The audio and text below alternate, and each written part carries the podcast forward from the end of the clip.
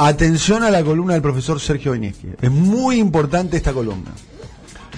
Ojalá que esté escuchando. Que estén escuchando los que tienen que escuchar. Ojalá que estén escuchando los que tienen que escuchar. ¿Qué tenés que decir? Bueno, vamos a reconstruir el clima de época para cuando se trató y se sancionó la estatización de las AFJP. Profesor. Arranquemos escuchando a Cristina, ¿les parece? A ver cómo ella evaluó ese momento. La estatización de las AFJP nos permitió tener los recursos para solventar las políticas públicas activas que sostuvieran el crecimiento y la inclusión social en la Argentina. Voy a leer, no sé si acaban de escuchar lo que dijo, en el lugar que pone este acto, voy a leer un párrafo del libro de Sandra Russo, La Presidenta, en el que describe el momento en que se les ocurrió tomar esta medida, y dice así, Cristina, otra medida definitoria fue recuperar los recursos de los trabajadores. Eso parecía imposible, y si lo hicimos, creo que fue por el envión de 2008, cuando el mundo se venía abajo. Por eso yo lo valoro tanto, amado Vudú. Hablando Cristina. Porque fue él el que vino a traerme esa idea. Era un feriado. Ella tiene esa memoria, ¿no? Era un feriado. Me llama Massa, que era el jefe de gabinete, ese día, muerto de risa, me dice que estaba con Amado y que Amado se había vuelto loco y que querían comentarme una idea. Bueno, le dije, vengan. Fuimos a la jefatura de gabinete. Sí, era feriado porque estaban de sport. Amado me dice, mientras Massa se sigue riendo, Presidenta, el mundo no va a volver a ser lo que fue. Tenemos que ir por las AFJP. Le pregunté, ¿y cómo sería eso? Y me dice, y me empieza a explicar y a desplegar hojas y hojas y me explica. Massa sigue muerto de risa. Ese detalle de la risa de Massa, bueno. Le dije Amado, me gusta, pero tenemos que llamarlo a Kirchner a ver qué opina. Y ahí mismo lo llamamos y le dijimos que fuéramos a la jefatura de gabinete. Néstor vino, se quedó parado y ahí mismo Amado se puso a explicar todo el proyecto. En ese momento el Estado estaba pagando el 60% de lo que las AFJP le tenían que pagar a las jubilaciones mínimas. Néstor escuchó en silencio, terminó de escuchar, no dijo nada, le extendió la mano a Amado y le dijo, estoy totalmente de acuerdo. Esta es la génesis de, este, de esta decisión política, que después Kirchner, poco después... Interesante que Sergio Massa dijo, eh, Amado se volvió loco. Amado se volvió loco y no se paraba de reír. No se paraba de reír. Bien, vamos a escuchar entonces, a continuación, cómo lo relata Kirchner y cómo valora esta actitud política. A ver. A ver. Muchas noches yo pensé, ¿cómo hago para poder recuperar los fondos de los jubilados? Entonces había algunos compañeros que eran más tiempistas o estaban más dentro del sistema, que sé, bueno, no importa. Pero que el...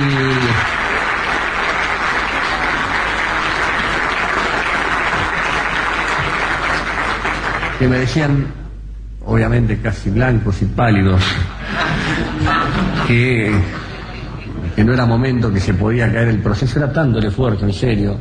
Uno veía la recuperación económica, la recuperación del trabajo, esto, el otro, pero evidentemente Cristina tuvo la decisión que yo no tuve y eso es lo bueno de la historia y la continuación y la profundización de un proyecto.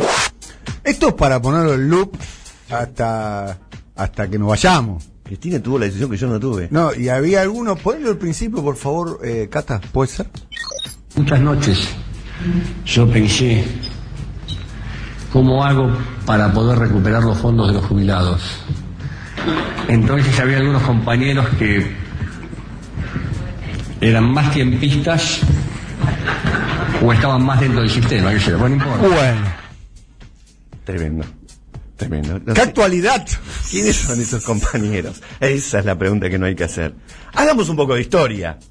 Porque esto arrancó en 1994 cuando el gobierno de Carlos Menem y Domingo Felipe Cavallo deciden hacer dos sistemas. El que se llamaba de reparto y el de capitalización. El de reparto era el Estado, capitalización era privada. 26 AFJP surgieron. nos invadieron con una cantidad de publicidad insoportable. impresionante, de las cuales elegí una para pasarles a ustedes. No me digas que elegiste la de. Elegí la de una que se llamaba Máxima, No me digas que elegiste la de. presentada por una muy joven Viviana Canosa, y la voz masculina que van a escuchar, No me digas que la de Pancho Cabrera. la de Francisco Cabrera, que fue durante el gobierno de Macri, ministro de la producción, mientras la producción se, se destruía en la Argentina, y después, Nobleza obligada, después lo despidieron. después lo despidieron, pero quedó como asesor de No le dijeron, no te necesitamos. Escuchemos esta publicidad. A ver. Máxima tiene otra excelente noticia para todos sus afiliados. Los más reconocidos expertos mundiales en evaluación de riesgo otorgaron al Fondo de Jubilaciones y Pensiones de Máxima la más alta calificación. Esto significa que sus aportes son invertidos de una manera segura, además de rentable. Llámenos al 0800 35000. Máxima. Mayor rentabilidad, mejor jubilación. Eso Bien. significa que sus aportes La son- voz era de Viviana Canosa y de Francisco Pancho Cabrera. Exactamente, que estaba representando un banco en ese momento. Claro. Hay que decir Creo que máxima era del Citibank y del Banco Río. Si mi memoria no falla. que banquitos, ¿no? No existe más ninguno de los bancos, hay que decir. Bien. La cuestión no es en que Argentina operando, a eso voy.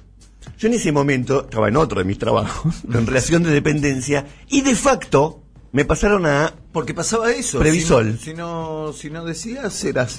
Claro, si vos no decías nada, Mm. te pasaba a una privada. Tenías que hacer un trámite especial para mantenerte en el Estado. Nada casualmente, ¿no? No, lo cual generó que, por supuesto, la mayoría de la gente fue pasada a, las- a los aportes privados y este sistema, el de reparto y el de capitalización, convivió 14 años.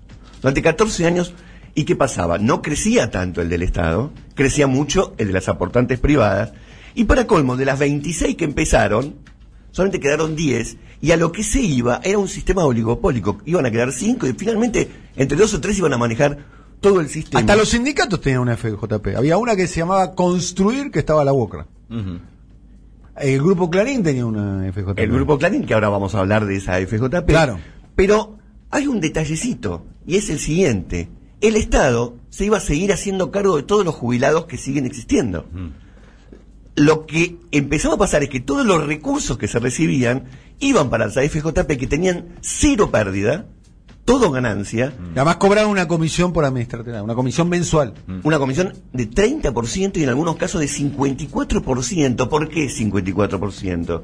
Porque cuando había sueldos muy bajos, fijaron un monto mínimo y para algunos trabajadores esa comisión, ese monto mínimo representaba el 50% de su salario. Estamos hablando de que lo fijaban ellos. Es decir, la FJP decidía cuánto te cobraba de comisión y decidía la FJP qué hacía con esa plata que eran millonadas de dólares, estamos en el uno a uno. Y con esas inversiones, si les iba bien, que es lo que te decían, forma segura, redundaban que al futuro, futuro, ibas a tener mejor capitalización. Y además. si invertían mal, perdías. El, el gobierno estaba necesitado financieramente y eh, le, le emitía bonos que compraban las propias FJP. Exacto. Que eso es lo que terminó pasando. Lo que terminó pasando es que se quedaron con un montón de acciones, este, que después cuando pasaron al Estado, Sí, y además de deuda promovida por el Estado a través de los bonos. sí, porque el Estado se tuvo que endeudar para poder pagar a los jubilados. ¿Y con quién se endeudó? Con los FJP. Sí, emitió una deuda que compró la FJP. es decir, que el Estado, plata que tenía antes, Era un negocio financiero extraordinario donde pagaba la sociedad y los jubilados, ¿no? Exacto. Escuchemos cómo lo explica Amadou justamente. A ver. A ver, Tiene que ver con ideas y con acciones. Tiene que ver, eh, eh, digamos, el caso más paradigmático, uno podría decir, es terminar con el sistema de FJP en la Argentina, una cosa que decidió la presidenta, pero que yo fui el brazo ejecutor. eh, y esto creo que ha sido muy positivo para la Argentina, pero muy negativo para algunos que hacían uso y abuso del sistema de FJP en nuestro país. Miren, eh, hasta el año 2002 eh, las AFJP cobraron por comisiones 1.200 millones de dólares por año. Los fondos no retributivos, las comisiones llegaron a ser el 39% del de, eh, Fondo de Garantía de Seguridad Social. Obviamente, hoy no hay más 1.200 millones de dólares por año para que estas empresas eh, usen para pautar, porque básicamente las AFJP tenían dos gastos operativos, salarios y propaganda. Entonces, cuando uno recuerda la profusa propaganda que tenían las FJP en el diario Clarín, en el diario La Nación, bueno, está claro eh, uno de los motivos de la bronca o el odio o la estigmatización hacia eh, mi persona. Es decir, el negocio es extraordinario y esta medida corta con ese negocio y vuelve a poner financiamiento en la cerca del Estado, entre otras cosas para poder pagarle a los jubilados. Haber tomado esta medida es o generó una reacción impresionante.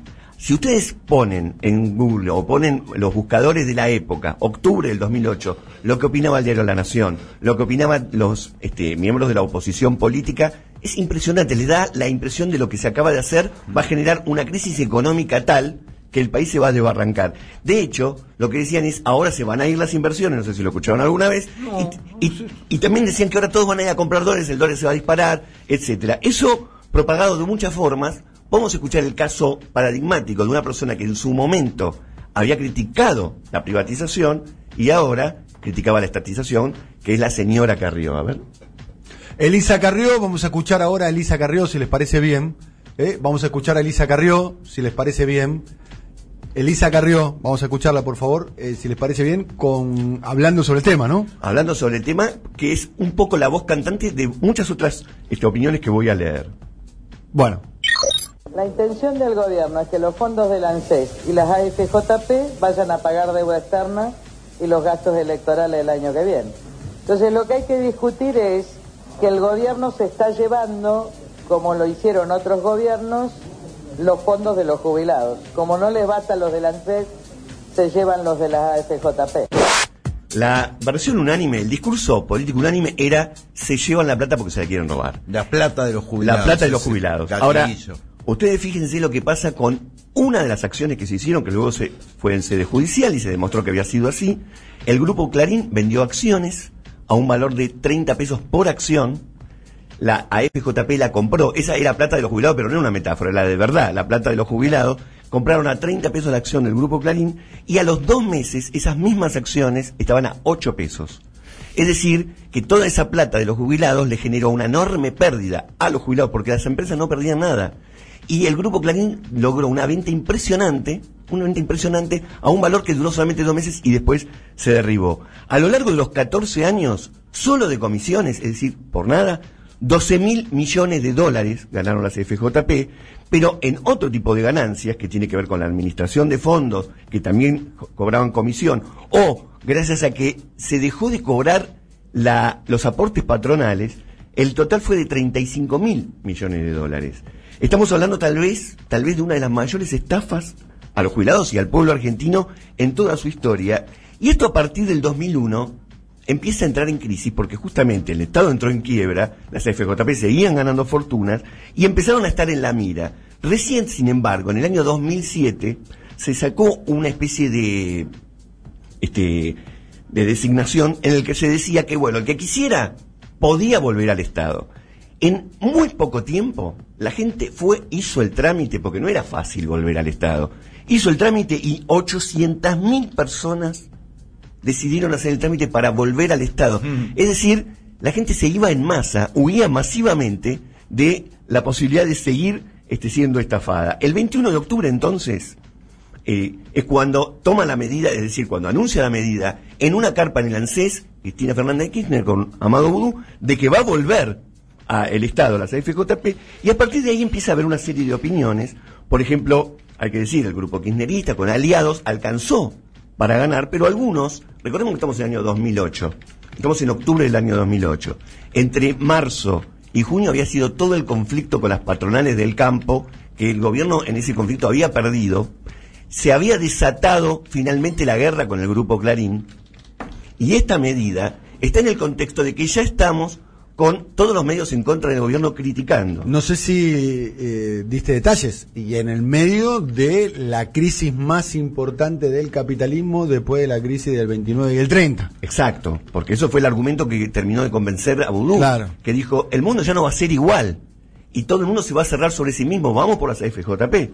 El tema es que, aparte de los aportes, como las FJP habían invertido en acciones de muchísimas empresas y muy importantes, entre ellas Clarín, pero estoy hablando de las grandes empresas de Sí, Argentina. Clarín, Techín, Corporación Puerto Madero, bueno, un montón. Exactamente. Entonces, terminó ocurriendo que el Estado pasó a ser accionista de muchas de estas empresas y, por supuesto, vino el epíteto de comunismo, etcétera. Tenemos algunas opiniones, como por ejemplo, Esteban Burlich diciendo que se está atata- atacando y violando la propiedad privada. Tenemos a Federico Pinedo explicando que quedarse con el dinero de los futuros jubilados es parte de un latrocinio de un del gobierno de Kirchner, tenemos lo que escuchamos de Carrió, tenemos a periodistas de todo lo que ustedes se puedan imaginar, incluyendo, por supuesto, Clarín, La Nación, La Política Online. Hay algunos apellidos que mejor ni los nombro, pero es casi unánime, salvo los medios absoluta y, y totalmente kirchneristas, la crítica es impresionante, incluso con gente que ahora está de este lado, este, gente muy importante que ahora está de este lado. Y cuando digo muy importante, digo muy importante que ahora está de este lado. En ese momento criticó esta medida, pero ustedes fíjense algunos de los resultados. Este, Públicamente, además la criticado. ¿no? Públicamente, y aparte diciendo que esto es robo a los jubilados, cuando acabamos de decir que cerca de 50 mil millones de dólares se le robó a los jubilados, y es- esta es la medida que este, dicen que es para hacer caja. El país de España, el periódico de mayor tirada de España, dijo que la nacionalización del sistema privado de pensiones es un disparate y una decisión que traerá consecuencias graves no solo para las inversiones en la Argentina y la credibilidad de su gobierno, sino también para el área económica y latinoamericana y para las empresas españolas. La cuestión es que a partir de esta medida, en muy pocos años, solamente en dos años, el Estado logró generar más dinero que los 14 años que estuvieron operando las AFJP. Se logró, aparte, empezar a sacar un montón de planes, entre ellos la asignación universal por hijo, este, eh, procrear, eh, un, mo- un montón de planes que salen desde ahí, que siempre se criticó lo mismo, con la plata de los jubilados. El tema es que antes se la llevaban empresas y bancos privados y nadie decía nada, y ahora se volvía a volcar sobre la economía, y tal vez es uno de los secretos, si bien en las elecciones del 2009 el gobierno le fue mal de nuevo, Sí, perdió. perdió, perdió en la forma que iba Kirchner, Massa y Scioli, Sí. ¿no? en la provincia de Buenos En Aires. la provincia de Buenos Aires perdió frente a Francisco Narváez, hoy retirado de la vida pública, por lo menos. No sé si de la política. Eh, perdió por dos puntitos, ¿se acuerdan? En junio del año 2009. Exacto, perdieron por poco, pero perdieron, es verdad, todos los medios en contra. Sin embargo, a más largo plazo, en 2011, la economía empezó a crecer a pasos agigantados y las elecciones de 2011... Ya en el 2009 había empezado a crecer. Exacto. De hecho, Néstor Kirchner cometió un error táctico grosero. Él adelanta las elecciones. Las elecciones estaban dispuestas para octubre. Mm. Las adelanta para junio porque cree que en octubre iba a estar en una recesión muy profunda. Y no quería votar en recesión porque pensaba que iba a perder. Las adelanta en junio, pierde en junio y en octubre se está recuperando. O sea, ahí comete un error Néstor Kirchner. Sí, Que está bien, digamos. eh, es un error no, común, No, posible. está bien. Posible. Está bien, un error posible. Ahora, en el 2010 ya se notaba y mucho. Y de hecho, cuando fueron los festejos del bicentenario, se notaba un clima completamente distinto en la Argentina. Y bueno, en 2011 se ganó con el 54% de los votos. Por varias razones se ganó por el 54%, ¿no? Sí, no solamente por Pero eso. la- lo, lo importante acá es que es la medida más importante para muchos, por lo menos la que afectó un interés real, como es el interés de los bancos, de las jubilaciones. Imagínense el quilombo que hay en, eh, en Chile sobre el tema de las jubilaciones, el quilombo que hay en, en Colombia con el tema de las jubilaciones, lo que está sucediendo con Emmanuel Macron y en Francia con el tema de las jubilaciones. Acá hay un debate. O sea, vamos a ser sinceros. Eh, se acaba de ir la misión del Fondo Monetario Internacional y Culfa salió a decir de que eh, en seis meses este eh, va a haber un ajuste en las tarifas, de que en junio se termina la doble indemnización, Moroni hizo un paso de comedia, Claudio Moroni a la mañana dijo de que se podía llegar a modificar La edad. la edad jubilatoria, a la noche dijo que no, hoy a la mañana salió a desmentirlo este, mm, Alejandro Banoli. La- los reclamos sobre las modificaciones en el sistema jubilatorio están, existen. Es como la gran eh, joya de la abuela para el, para el, para el, el- para los bancos, para el sistema neoliberal y demás. Imagínate, vos te quedás con las jubilaciones, te estás quedando con el ahorro de una sociedad. En definitiva es eso. Es como el, la gran caja de ahorro de, de- de una sociedad. Se supone que una sociedad pone todo, todos ponemos guita para hoy este, solventar a los, a, a los jubilados actuales y nosotros los jubilados del futuro nos van a sostener los, los, los trabajadores activos del futuro. Claro, pero aparte Está basado en la solidaridad. Exacto, porque el discurso político que sostuvo la CFJP es salvate vos. Claro. Sí, salvate sí, solo. Es, indi- es un, era un sistema de capitaliza- capitali- capitalización individual frente a un sistema que se llama reparto. Como su nombre indica, lo pone todo en una, una vuelta y lo repartí. Lo que se está discutiendo ahora es cómo se reparte. Exacto. Y, la cómo- demanda del Fondo Monetario Internacional es subir por caso la edad jubilatoria. Y lo mandaron y lo dijeron hoy. Y de hecho, eh, eh, Moroni dijo que se estaba discutiendo, después dijo que en algún momento se tiene que discutir. Ese es el reclamo del fondo. Es el reclamo del fondo. en Si lo 1900 hubiese dicho un funcionario de Macri, lo cortan, en, lo hacen sashimi, ¿eh? ¿O no? Y sí. Imagínate, sale un macrista, un funcionario de Macri, a decir, tenemos que discutir la, la, la edad jubilatoria, diríamos, bueno, el programa del fondo. Bueno, pero ¿hasta qué punto es sensible el tema? Lo muestran las movilizaciones del 2017, ¿no? Eh, se, se modificó la fórmula porque a partir de esta ley es que se estableció el sistema de ley de que dos veces por año se actualizan las jubilaciones. Ese es otro dato muy importante porque desde 1994, cuando se privatiza, 11 años estuvieron congeladas las jubilaciones. 11 años, es decir, era un incentivo total a que la gente salga del Estado y se meta en lo privado. Bueno, estamos recordando. Esto es importante, en serio, para entender un poquitito. Pongamos de vuelta eh, el audio de Néstor Carlos Kirchner, por favor. Mm. Entendamos el contexto para eh, la discusión sobre el tema de la correlación de fuerza, porque es, es prácticamente el argumento para obturar eh, cualquier tipo de, de- de debate. Claro. Eh, primero, eh, como si fuera además, está claro que la derecha es fuerte. Es como, viste, lo que yo siempre digo, viste, como vas a ver a Batman, viste, ya sabe que el guasón tiene poderes, viste, que el guasón sabe, ¿entendés? Es como una obviedad decir que la derecha es fuerte. Pero también es cierto que el gobierno de Macri no es el Barcelona de Guardiola, ¿eh? Es un- fue un desastre, pero fue un desastre desde lo ideológico, de lo dogmático. No pudieron garantizar el precio del kilo de pan. Fueron malos, no es que fueron buenos. Eh, y el, todo el dispositivo que, que del gobierno de Macri, medios jueces, no fue del todo eficaz. Si hubiese sido todo eficaz, Ganaron de vuelta. hubiesen ganado. Y perdieron. Y no es que perdieron ahí. No, no. Per- Perdieron claramente. Por ocho Primera puntos vuelta. en primera vuelta. Eh, Entonces, es un gobierno fuerte. Vos fíjate, Néstor Kirchner, el kirchnerismo en aquel momento. En- de un momento de debilidad. Venían de una derrota política como la del 2008. Iban hacia una derrota electoral como la del 2009. Y sin embargo tomaron una medida donde afectaron al corazón del sistema que son los bancos. Que son, los bancos son, viste como Pasarela tenía la frase, los periodistas son del equipo que nunca pierden, ¿viste? Eh, una frase hermosa de Daniel Alberto Pasarela, eh, criticando a los periodistas, disculpen que no, no es personal, ¿eh? Eh. Los bancos son, nunca pierden. Nunca. Los bancos nunca pierden. Lo- lo- los tipos que sacaron, las familias que sacaron el UBA, ¿viste? Están ahí, ¿viste? Discutiendo con la sociedad, con lo que están en contra, están a favor. A los bancos nadie los toca. Y en los últimos cuatro años las ganancias de los Lo- bancos. la ganancia de los bancos. La parte en que a mí me emocionó Alberto Fernández, y yo voté por él, cuando él dice, entre los jubilados y los bancos, elijo los jubilados, y, y- y voy a pagar el 20% con, con, con, con la plata de la LELIC. A los muchachos de la LELIC todavía no lo... Hasta ahora los muchachos de la LELIC no, no- no- ellos no la están poniendo. Hasta ahora están de- en, en todo caso estarán dejando de ganar. La morosidad No tarjeta. perdiendo. No, Morosidad no, de perder no pierde. 160%. Estarán dejando de ganar. No perdiendo. No. Que no es lo mismo perder que dejar de ganar. No, no, no. Parece lo mismo, pero no lo mismo. Los bancos estarán dejando de ganar de toda la que ganaron.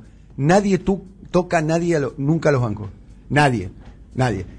El kirchnerismo lo hizo. Amado lo hizo. Cristina lo hizo. ¿Mm? Y Néstor Kirchner lo interpretaba de esta manera. Estas palabras de Néstor Kirchner para mí tienen mucha actualidad. ¿eh? Mucha actualidad. Mucha actualidad. Escúchalo. Muchas noches yo pensé, ¿cómo hago para poder recuperar los fondos de los jubilados? Entonces había algunos compañeros que eran más tiempistas o estaban más dentro del sistema, qué sé yo, bueno, no importa. Pero que el...